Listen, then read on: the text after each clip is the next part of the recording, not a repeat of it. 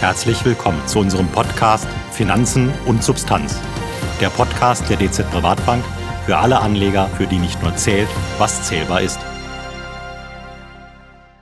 Seit längerem ist das R-Wort, also Rezession, ein Thema an den Börsen.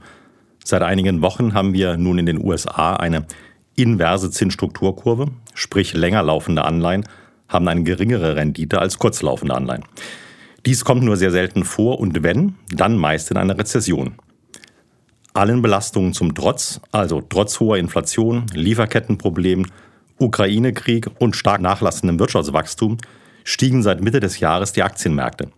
Wie das zusammenpasst und wie wir die Aussichten für die Kapitalmärkte sehen, hören Sie in den nächsten Minuten. Bleiben Sie gespannt. Mein Name ist Peter Untersteller und mit mir im Studio ist Dr. Thomas Osowski, Dr. Osowski leitet das Portfolio Management bei uns. Herzlich willkommen, Herr Osowski. Guten Morgen in die Runde. Ja, Herr Osowski, abgesehen von der letzten Woche, in der die Aktienmärkte nachgaben, stiegen per Saldo die europäischen Märkte seit Anfang Juli und die US-Aktien bereits seit Mitte Juni. Wie passt das mit den angesprochenen Belastungen zusammen? Das passt zusammen, wenn wir uns die Erwartungen und die Entwicklung bei der Inflation und damit der Geldpolitik der amerikanischen Notenbank näher betrachten. Im Endeffekt wird jetzt angenommen, dass wir den Inflationshöhepunkt gesehen haben in den USA, dass dieser hinter uns liegt und dass die Zentralbank deswegen weniger restriktiv agieren kann als zuvor gedacht. Und das ist der wesentliche Punkt. Man vergleicht immer die Entwicklung, das heißt die Erwartungen, die man zuvor hatte, mit den Erwartungen, die man heute hat. Und das wirkt dann über drei Kanäle oder primär über drei Kanäle. Das einmal ist eine geringere Wahrscheinlichkeit einer hohen Rezession oder einer tiefen Rezession mit entsprechend positiven Aspekten für die erwarteten Gewinne geringere zukünftige Zinsen, die ebenfalls stimulierend wirken und auch dem Aktienmarkt als solches helfen. Und natürlich auf der anderen Seite dann noch die Anlegerstimmung, die sich ebenfalls in den letzten Wochen deutlich verbessert hat. Und all diese Aspekte zusammen haben dazu geführt, dass diese Kursentwicklung in den letzten Wochen ähm, weniger überraschend war, als es momentan erscheint und trotz der, der, der, der schwierigen ökonomischen Lage oder schwierigen konjunkturellen Lage durchaus zu erklären ist. Ja, vielen Dank. Wir hatten in unserem letzten Podcast anlässlich der ersten Zinserhöhung der EZB seit elf Jahren schon mal das Thema Inflation und Zinsen erörtert. Jetzt haben Sie gerade davon gesprochen, äh, womöglich weniger starke Zinserhöhungen. Wie wahrscheinlich ist es denn, dass die FED eine deutliche Änderung in ihrer Zinspolitik vornehmen wird? Also unserer Meinung relativ unwahrscheinlich. Und wir können uns mal überlegen, was sind so die zentralen Punkte, die zentralen Mandate der amerikanischen Notenbank. Das sind moderate Langfristzinsen, das ist ein Arbeitsmarkt mit hoher Beschäftigungsquote und das ist die Preisstabilität. Schauen wir uns die einzelnen Faktoren näher an. Die Langfristzinsen liegen bei 3%. Das ist im historischen Kontext völlig in Ordnung und kann man durchaus als moderat oder stabil bezeichnen. Der Arbeitsmarkt ist sehr, sehr eng. Wir haben hier eine Arbeitslosigkeit von weit unter 4%. Das heißt, diese beiden Punkte würden jetzt eigentlich kein wirkliches Eingreifen der Zentralbank, also expansives Eingreifen bedingen. Und wenn wir uns die Preisstabilität anschauen, das ist eigentlich das Problem. Wir haben knapp 8% Inflation. Und wenn wir diese Aspekte zusammennehmen und vor allen Dingen auf die Preisstabilität schauen, dann müssen eigentlich höhere Zinsen folgen, um diese Möglichkeit einer langfristig höheren Inflationsquote halt entgegenzutreten. Deswegen sehen wir es momentan als recht unwahrscheinlich an, dass die Zentralbank der Amerikaner plötzlich ihren Kurs ändern wird. Insbesondere wenn wir bedenken, dass ein sehr fester Arbeitsmarkt über höhere Lohnsteigerungsquoten ebenfalls inflationär wirkt. Also sprich bei naja, 8, 8,5 Prozent Inflationsraten in den USA, also weit weg von dem 2 Prozent Inflationsziel. Die FED wird sich schlichtweg unglaubwürdig machen, richtig? Im Endeffekt kann man das so sagen. Also wir hatten jetzt eine Phase von sehr starken Zinserhöhungen, wirklich als Reaktion auf die starken Inflationsentwicklungen, wo man immer dachte, die reduzieren sich bald und dann hat man wieder auf die nächste Periode und auf das nächste Quartal gehofft. Das hat sich alles nicht materialisiert, sodass die Zentralbank sich wirklich gezwungen sah, einzugreifen. Warum? Die Zentralbank muss dafür sorgen, dass die Inflationserwartungen verankert bleiben. Wenn die verankert bleiben, dann kann man sagen, okay, das letzte Jahr oder auch die Entwicklung in diesem Jahr bisher, das waren Aspekte aus den geopolitischen Konflikten über Öl- und Gaspreise oder Rohstoffe im Allgemeinen. Das sind vielleicht auch noch Aspekte, die aus der nach Zeit von Corona generieren mit Lieferkettenproblemen und so weiter und so fort. Aber die Zentralbank muss dafür sorgen und das scheint momentan zu klappen, wenn man sich die äh, Inflationserwartung für die nächsten Jahre anschaut. Ich muss irgendwie versuchen, diese Inflationserwartung im Korridor von zwei bis drei Prozent zu verankern. Wenn das gelingt, dann werden auch in der Zukunft Lohnerhöhungen in diesem Korridor oder leicht darüber stattfinden, aber es wird nicht ausufern und wirkliche Lohnpreisspiralen generieren. Das macht die Zentralbank, insbesondere die amerikanische Notenbank, und momentan scheint sie damit erfolgreich zu sein. Deswegen wird sich am aktuellen Rand aus unserer Sicht an der grundlegenden Ausgestaltung der amerikanischen Notenpolitik wenig ändern. Also ich fasse es nochmal so ein bisschen für unsere Zuhörer zusammen. Wir haben zwar insgesamt sehr hohe Inflationsraten aktuell. Sie haben ja gesagt, die werden auch langsam runterkommen, die Inflationsraten. Wichtiges anderes Thema für die Kapitalmärkte, sehr, sehr wichtig, ist das Thema Inflationserwartungen. Und hier sind die Inflationserwartungen durchaus noch moderat. Also sprich, der Markt geht davon aus, dass die amerikanische Notenbank es auch schaffen wird, die Inflation an der Stelle in den Griff zu bekommen. Ja, wie das so weitergehen wird, werden wir wahrscheinlich Ende der Woche schon ein bisschen mehr sehen. Es ist ja das Notenbanktreffen in Jackson Hole. Da wird am Freitag dann auch der Fed-Chef Jerome Paul sprechen. Da werden wir vielleicht auch ein bisschen raushören können, wo die, wo die Reise hingeht. Ja, was mich jetzt noch interessieren würde, wie haben sich denn die bisherigen Zinserhöhungen der FED, und da gab es ja schon einige kräftige äh, Zinsschritte, auf die Konjunktur in den USA ausgewirkt? Also auf die Konjunktur selber die Frage ist sehr schwierig zu beantworten und empirisch eigentlich kaum zu beantworten. Hinsichtlich der, der Empirie und Theorie, wie so ein geldpolitischer Impuls wirkt, muss man klar formulieren, dass die Weitergabe, also der sogenannte geldpolitische Transmissionsmechanismus, zeitverzögert einsetzt. Das heißt, die Zentralbank ändert den Zins oder ändert die, das Verfahren, mit dem sie Geld ausgibt, äh, Zentralbankgeld ausgibt, beispielsweise an Geschäftsbanken. Und dieser Impuls setzt sich über die komplette Volkswirtschaft fort. Aber das dauert halt Monate, teilweise Quartale, bis sowas wirkt. Das heißt, aktuell hinsichtlich der noch jungen Zinserhöhungsphase würden wir sagen, dass sich die Effekte noch im Rahmen halten, aber dass wir in den kommenden Quartalen und Monaten insbesondere wenn wir weitere Zinserhöhungen sehen, diese negativen Effekte auf die Konjunktur erhöhen sollten. Positiv muss man sagen, dass unserer Meinung nach dies doch beherzte, insbesondere im Vergleich zur EZB beherzte Vorgehen der amerikanischen Notenbank schon dazu geführt hat, weitere Steigerungen der Inflationserwartung zu vermeiden. Also von daher Konjunkturell wirkt es definitiv dämpfend, aber dieser positive Effekt auf die Preisstabilität, der ist definitiv da. Mhm. Sprich, ich kann im Prinzip oder wir können im Prinzip gar nicht sagen, dass die äh, eindeutig irgendwo die Belastungen in der US-Konjunktur, die wir aktuell haben, den Zinserhöhungen zuzuschreiben. Nee, das ist absolut nicht möglich. Vor allen Dingen, wenn man sich überlegt, wie viele Schocks momentan gleichzeitig wirken. Ja. Das heißt, man versucht in der Statistik oder Ökonometrie immer verschiedene Schocks äh, zu extrahieren, zu isolieren. Aber wenn diese gleichzeitig eintreten, wie es momentan der Fall ist, Krieg in der Ukraine, Rohstoffpreise, die steigen oder generell das hohe Inflationsbild, hin und wieder mal ähm, entsprechende Töne um Taiwan aus China, das kann man momentan gar nicht mehr auseinander äh, auseinander extrahieren und in irgendeiner Form isolieren. Das heißt, die Zinserhöhungen wirken definitiv dämpfend auf die Konjunktur, aber wie viel, das kann man aktuell nicht verlässlich sagen. Unserer Meinung nach, wenn wir von der Zinspolitik mal wegsehen, waren sicherlich die Inflationserhöhungen und die Effekte auf die realen Einkommen und damit auf den Konsum wesentlich deutlich negativer, als es bis jetzt die Zinspolitik war. Mhm, okay, vielen Dank. Ja, dann, dann knüpfe ich da auch mal gerade an.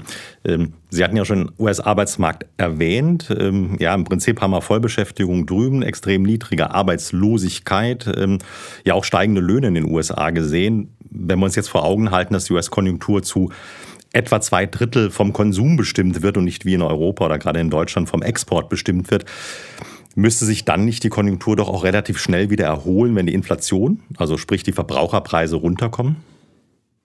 Ja, das ist definitiv der Fall. Deswegen ist die Inflation oder die Inflationsentwicklung gerade der entscheidende Punkt. Gehen wir noch einen Schritt zurück und überlegen uns, wie genau wirken denn diese nominalen Lohnerhöhungen. Wir haben momentan bei den Amerikanern starke nominale Lohnerhöhungen. Das heißt, wir haben dort es ist immer branchenabhängig logischerweise, aber im Durchschnitt circa 5% an Lohnsteigerungen, nominalen Lohnsteigerungen bei den amerikanischen Arbeitnehmern. Aber der wichtige Punkt ist, wenn wir 8% Inflation haben und wir haben 5% nominales Lohnwachstum, heißt das immer noch, dass die amerikanischen Arbeitnehmer logischerweise im Durchschnitt 3% ärmer werden. Das heißt, im Endeffekt können sie sich weniger leisten als zuvor, trotz der deutlichen Lohnsteigerungen. Und das führt dazu, dass die Arbeitnehmer oder generell die Haus Haushalte und Konsumenten zurückhaltender werden, weil sie merken, die Preise steigen schneller, als ich überhaupt mehr verdiene. Und im Endeffekt ist deswegen Inflation die wesentliche Komponente und man sieht die Effekte auch an den Konsumstimmungen und an den Konsumausgaben der Bürger. Die ähm, diskretionären Konsumentscheidungen wie Autos, alles, was man in die Zukunft verschieben kann, was man vielleicht nicht heute konsumieren muss oder heute erwerben muss, da sind die Konsumquoten doch sehr rückgängig. Ähm, wir haben ins, ins, insbesondere jetzt sehr, sehr schwache Stimmungsindikatoren beim Konsum, die teilweise unter den Werten von 2020 während der Hochphase der Covid-Pandemie liegen. Das heißt, in irgendeiner Form, und das zeigt nochmal, warum die Zentralbank so sehr den Fokus auf die Inflation legt, wenn wir die Inflation herunterbekommen und insbesondere in den USA mit dem angesprochenen hohen Konsumanteil, dann wird sich dort auch die entsprechende ökonomische Lage verbessern und erholen. Allerdings, ob das so schnell erfolgt, wenn dann wirklich mal die Zinseffekte, die geldpolitischen negativen Effekte sich durchsetzen ähm, oder auch der ein oder andere geopolitische Risikofaktor sich weiter beschleunigt oder weiter verschärft, das, das wage ich zu bezweifeln. Von daher eine schnelle Erholung ist schwierig, aber wenn die Inflation sinkt, werden wir definitiv eine, eine, eine ordentliche Erholung auch bei den Amerikanern sehen. Okay, also ich sehe es schon. Wir müssen im Moment festhalten, dass es ähm, in der nächsten Zeit noch konjunkturelle Gefahren in den USA gibt, ähm, dass eine Erholung eher mittel- bis längerfristig kommt. Wie sieht es denn jetzt in Europa aus?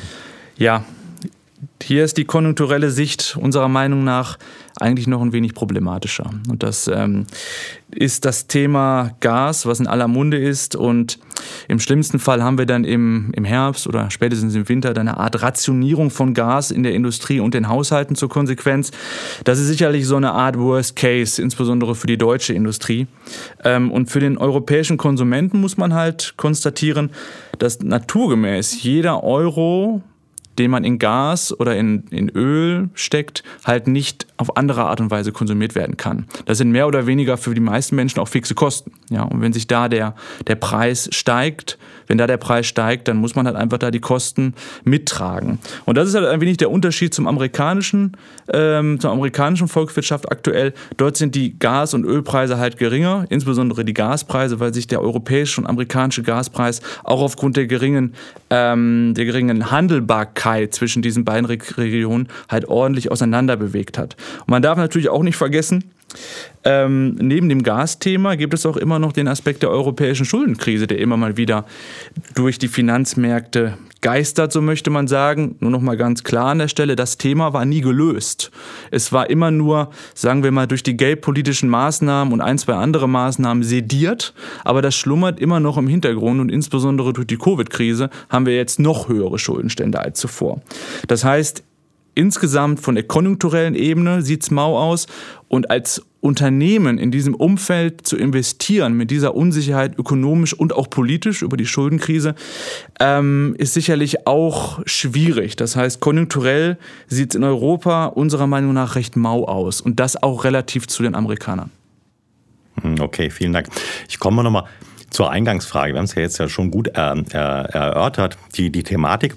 Wir haben also nach wie vor konjunkturelle Belastungen. Nichtsdestotrotz ist im Prinzip seit Mitte des Jahres die Aktienmärkte relativ stark gestiegen. Ähm, Sie haben es ja auch ein bisschen, oder Sie haben es gut erläutert ähm, dass wir ja das Thema hatten, dass auch eine, eine Änderung der, der amerikanischen Notenbankpolitik vielleicht ein bisschen äh, in, in Aussicht ist.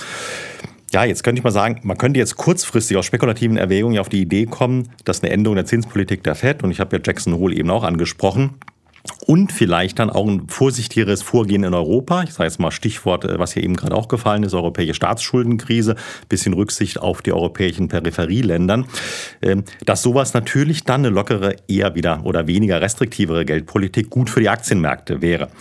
Aber insgesamt sehe ich jetzt ja auch anlässlich der Konjunkturaussichten auch Belastungen für die Unternehmensgewinne. Wie sehen Sie das Thema? Ja, ich glaube, die Unternehmensgewinne sind momentan die große Unbekannte. Sie haben den Zins angesprochen, das ist die Diskontvariable am Aktienmarkt. Das heißt, sinkende Zinsen sind erstmal für den Aktienmarkt immer gut.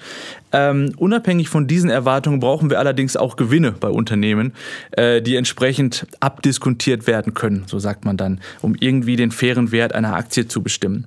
Und in der aktuellen Situation sind die Gewinne der letzten zwölf Monate, die waren insgesamt recht stark. Ja, und wir hatten eine gute Phase der Konjunktur. Die letzten Monate waren schwächer, aber insgesamt sind die Gewinne doch ordentlich gestiegen innerhalb der letzten zwölf Monate. Und was dann häufig passiert ist, dass Analysten die Entwicklung der letzten zwölf Monate auf die nächsten zwölf Monate übertragen. Und das kann genau der Fehler sein, den wir momentan sehen. Wir haben eine hohe Unsicherheit, wie es weitergeht. Und da kann halt einiges schiefgehen, auch konjunkturell, insbesondere in Europa.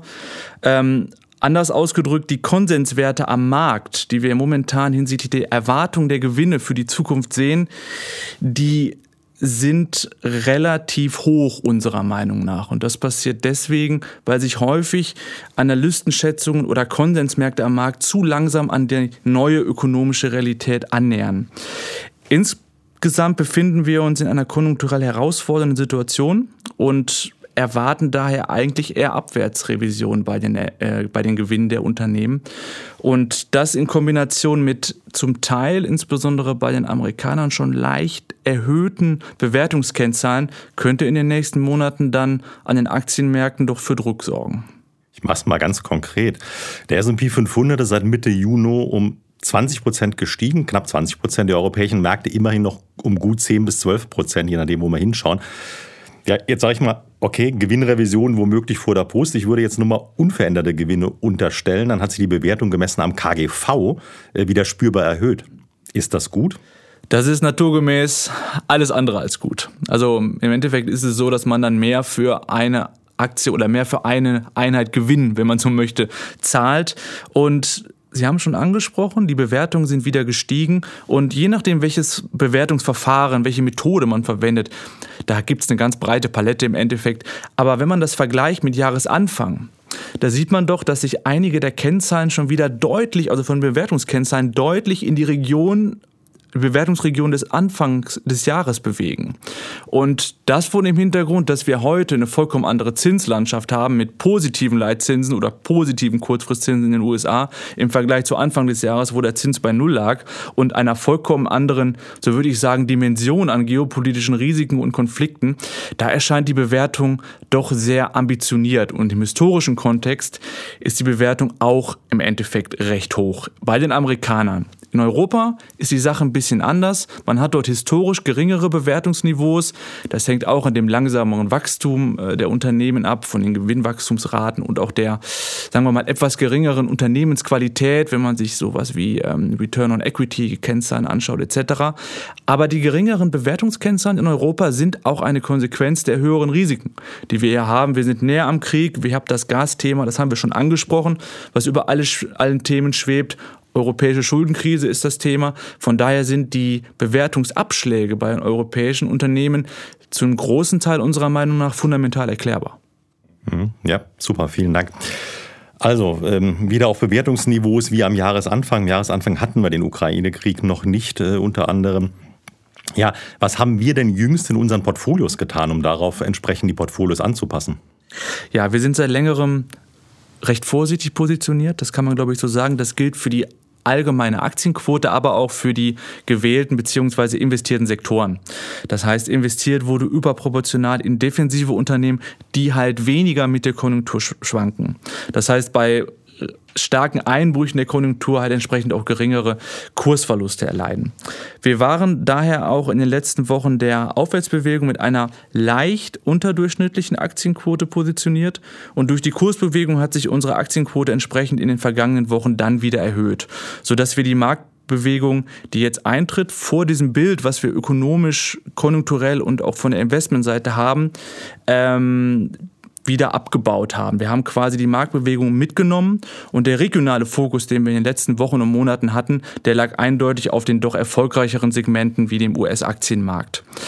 Von daher an unserem vorsichtigen Bild, was ich hier glaube ich auch verdeutlicht habe, ähm, hat sich wenig geändert. Wir sehen die aktuelle Bewegung ähm, aufgrund der Aspekte als klassische Bärenmarkt-Rallye an, eine kurzfristige Gegenbewegung in einem allgemeinen Abwärtstrend. Wir haben mit dem Erreichen der 200-Tage-Linie in vielen Indizes auch Marken identifiziert und Marken erkannt, die für uns die Wahrscheinlichkeit nahelegen, dass wir jetzt nicht nochmal 20 Prozent nach oben laufen. Das ist für unserer, unserer Meinung nach hinsichtlich der Bewertungsstände und auch der bisherigen Kursbewegung innerhalb der letzten acht Wochen sehr unrealistisch. Und das ist der Grund, warum wir die Gelegenheit genutzt haben, und auf die vorsichtige Positionierung wieder zurückgekehrt sind und entsprechend die Aktien leicht reduziert haben aufs Untergewicht wieder. Und das haben wir, ich ergänze es da, gerade ziemlich genau da gemacht, wo die, wo die Märkte an die 200-Tage-Linie gestoßen sind und da so ein bisschen weggedreht haben, sodass wir zumindest diese Bärmarkt-Rallye in Teilen mitgenommen haben und jetzt wieder deutlich vorsichtiger sind. Ja, ganz herzlichen Dank, Herr Osowski. Verraten Sie unseren Zuhörern doch bitte zum Schluss noch, was wir mit den frei werdenden Geldern machen, die wir jetzt aus der Reduktion der Aktien haben. Aktuell platzieren wir die erstmal in Liquidität. Das ist gemäß unseres aktuellen Marktbildes, unseres konjunkturellen Bildes die logische Konsequenz für unsere aktuelle Portfolioallokation. Ja, liebe Zuhörer, diese Liquidität gibt uns wieder die Möglichkeit, schnell Opportunitäten zu nutzen, um die Performance zu verbessern. Wer von Ihnen auch unseren Blog liest, der wird sich daran erinnern, dass wir mit dem Nasdaq und dem chinesischen Aktienmarkt schon mal trotz eher negativen Ausblick für die Aktienmärkte Chancen genutzt haben. Und ja, äh, im Nachhinein betrachtet, es hat sich auch tatsächlich gelohnt. Für Sie lohnt es sich auch, uns auf Bielmeyers Welt zu folgen. Dort finden Sie in vier Wochen auch wieder unseren nächsten Podcast. Finanzen und Substanz. Der Podcast der DZ Privatbank für alle Anleger, für die nicht nur zählt, was zählbar ist.